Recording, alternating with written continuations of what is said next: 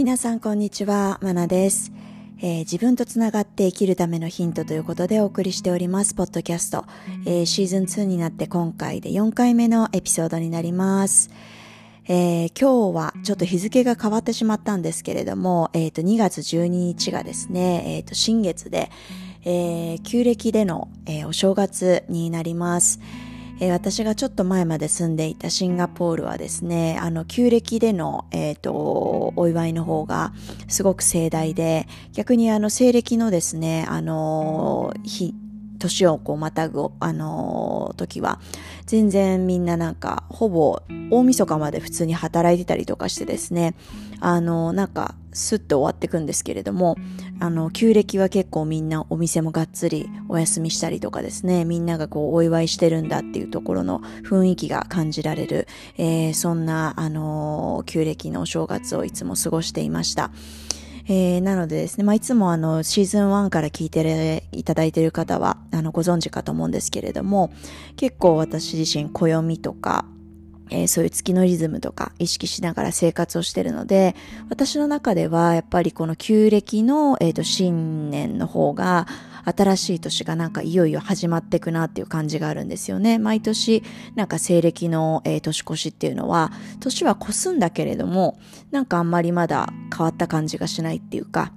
えー、なんかまだ自分がちょっとこう冬眠状態というかですね、なんかまだ、えー、自分にエンジンがかからない感じがいつも、えー、1月中は大体あるんですけれども、旧暦は大体1月の末とか2月の初めとか、まあその年によってあの月の暦なので変わるんですけれども、あの、その頃にはなんか、あ、いよいよなんか今年が始まっていくなっていうような、あの、エネルギーをいつも感じています。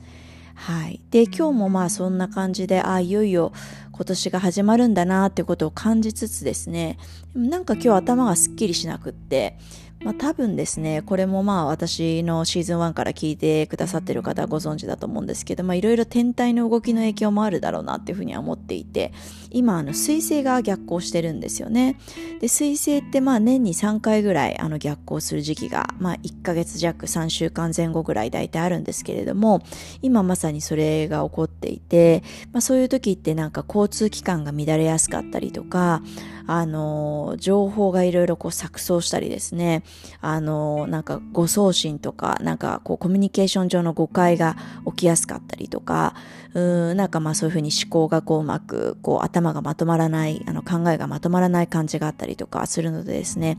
まあその影響かななんていうふうに思ってたんですけれども、あの、まあ新年になったけれども、えー、なんか本格稼働していくのは多分水星逆行を開けたり、あとこの後、え、ー、と、3月の20日前後ぐらいにあの春分の日もありますので、まあ、そのあたりになるともういよいよ、えー、2021年のエネルギー、そして風の時代のエネルギーがまあ全開になっていくんじゃないかなという気がしています。はい。ということで、えー、今日のお話なんですけれども、今日は、えー、自ら立ち止まる時間を作るということをお話ししていきたいというふうに思っています。えー、今日ですね、実はあの、まあ、とある会社の仕事であの人事の方と話しをしてたんですけれども、その時に、あの、なんかまあ、あのいろんなキャリアの話とかをしていてですねやっぱりあの定期的にこう自分でちゃんと自分のことをこう振り返る時間を持つことって、まあ、すごく大事だよねっていう話をしていたんですよね。で、まあ、表向きこうすごく元気そうに仕事をしている人でもやっぱりこう会社のペースとか、えー、世の中のペースにこう巻き込まれてこうどんどん仕事をしていってる時にだんだんだんだんその自分の軸からずれてってしまったりとかもしくはまあ自分のその心と体がこうついていかない状態になってしまうことっていうのはすごいよくあってですね。で、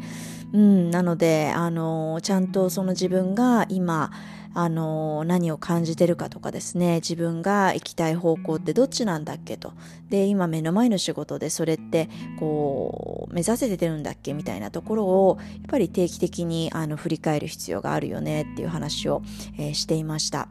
で特にまあ今こういうちょっとリモートワークみたいな、えー、形になっていたりあの普段なんか会社に行く回数が減ってるっていう方も多いと思うのでなかなかそういう話をこう人に相談したりとかもしにくくなってると思うんですよね。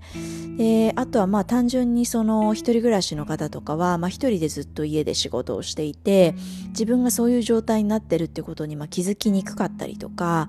えー、まあ自覚があったり孤独感があったとしても相談できる人がなかなか身近にいなかったりとか、え、雑談交じりにそういう話がこう出てきたりするようなシチュエーションがまなかったりとかしてると思うんですよね。なのでまあ結構日本人で責任感も強いので何かその自分がこう精神的にあんまりこういい状態じゃなくなった時にあこういう状態になってるのってなんか自分のせいなんじゃないかとかあの自分が悪いんだみたいな風にこう考えちゃう方って結構多いんじゃないかなっていうふうに思うんですけれどもまあ決してそうはそうではないのでですね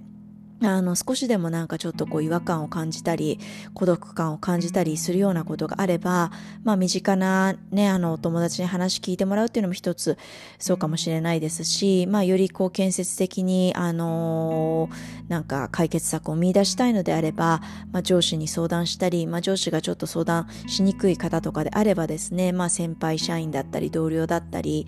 えー、もしくはま会社とかでこう産業医とかカウンセラーの人をこう用意してる会社とかっていうのもあると思いますのでそういう方々にま相談してみるっていうのもあのすごく大事なことかなっていうふうに思います。あのそういうふうに相談することが悪いこととか相談することでこう自分が弱いみたいなふうにこう思う人もいるかもしれないんですけどただ、うんまあ、それが行き過ぎてしまってね自分がこうあの心身疲れてしまってあの働けなくななってしまったら元も子もないので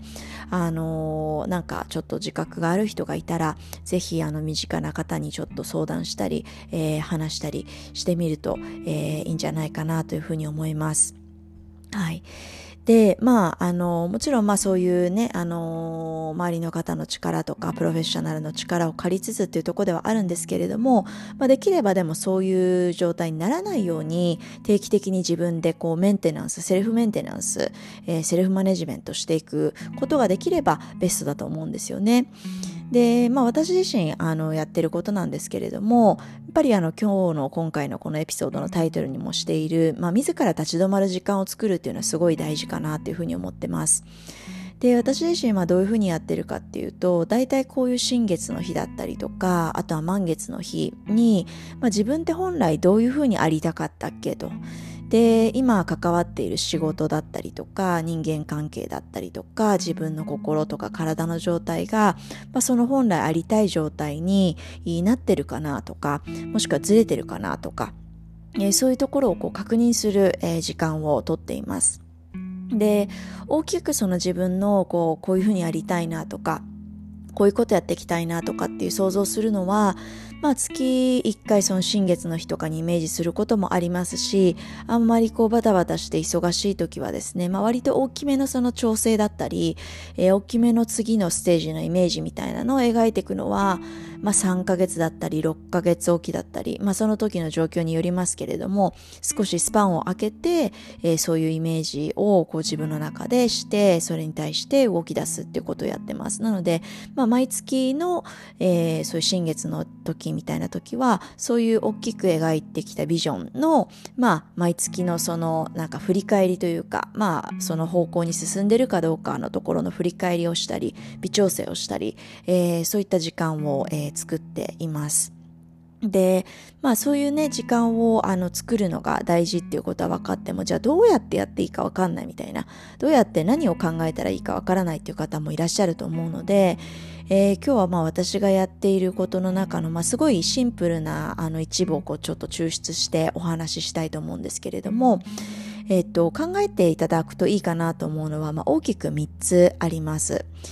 えーまあ、まず全体としてはその自分の本来ありたい姿っていうのを、えー、イメージしてほしいんですね。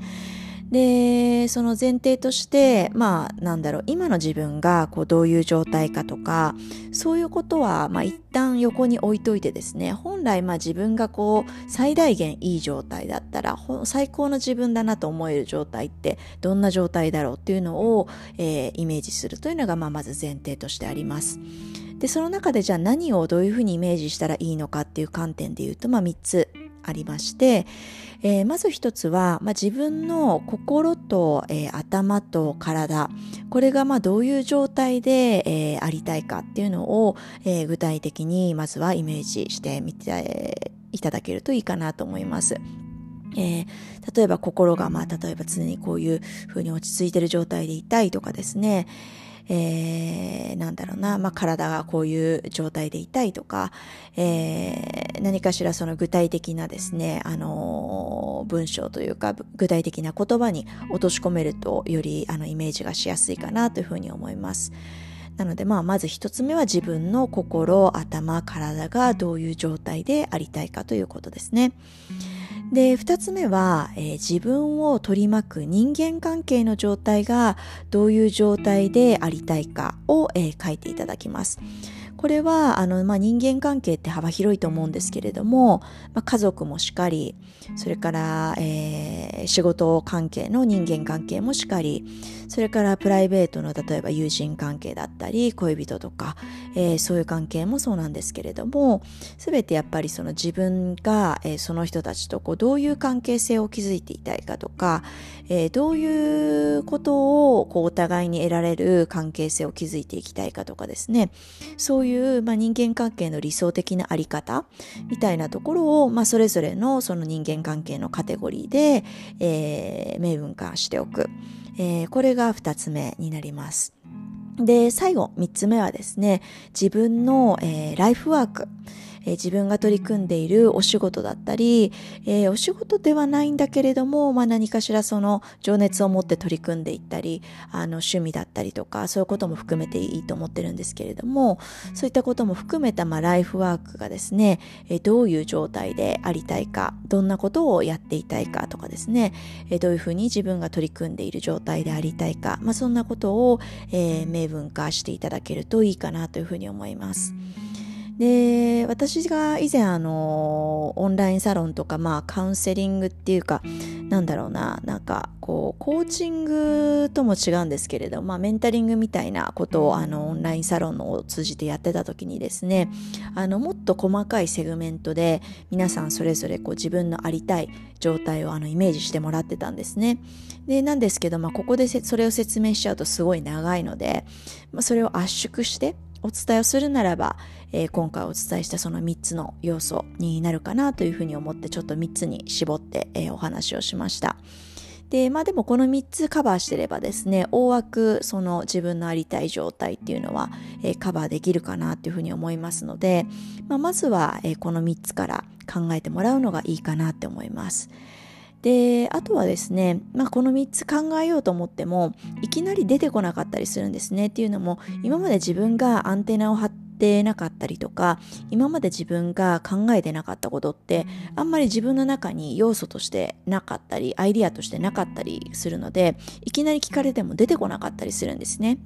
なので、まあそういう方は出てこないから自分がダメだとかそういうことではなくって、あの、じゃあ、それをこう、描くための材料を、あの、ここからの生活の中で少しアンテナを張ってもらえるといいんじゃないかなと思います。あのこういう風になりたいなっていうイメージをこう周りに見つけてもらったりとかあこういう心の状態でありたいなとかあのこういう人間関係築いていきたいなこういう仕事をしていたいなこういうライフワークを持っていたいなそういうこう要素をですね日常生活の中で、まあ、いろんな場面でちょっと材料を拾い集めるようなイメージであの拾い集めてくるとだんだんそういうこともあの容易にあのイメージがしやすくなってくるかと思います。はい。なので、まあ、しっかりあの毎月ですねあの立ち止まる時間を持ってでそういう自分をしっかりイメージしながらじゃあ、えー、目の前の仕事今どういうふうに取り組めてるかなとかあ目の前の仕事でちょっと最近忙しさに埋もれてたけれども私はこういう理由があってこの仕事やってたんだっていうような形で新鮮な気持ちに戻れたりとか、えー、すると思うので、えー、ぜひぜひ、あのー、そういった形で毎月、えー、できれば時間をとってもらえると、え、皆さんの人生もよりいい方向にそして、え、ますます自分とつながった方向にあの進んでいけるのではないかなというふうに思います。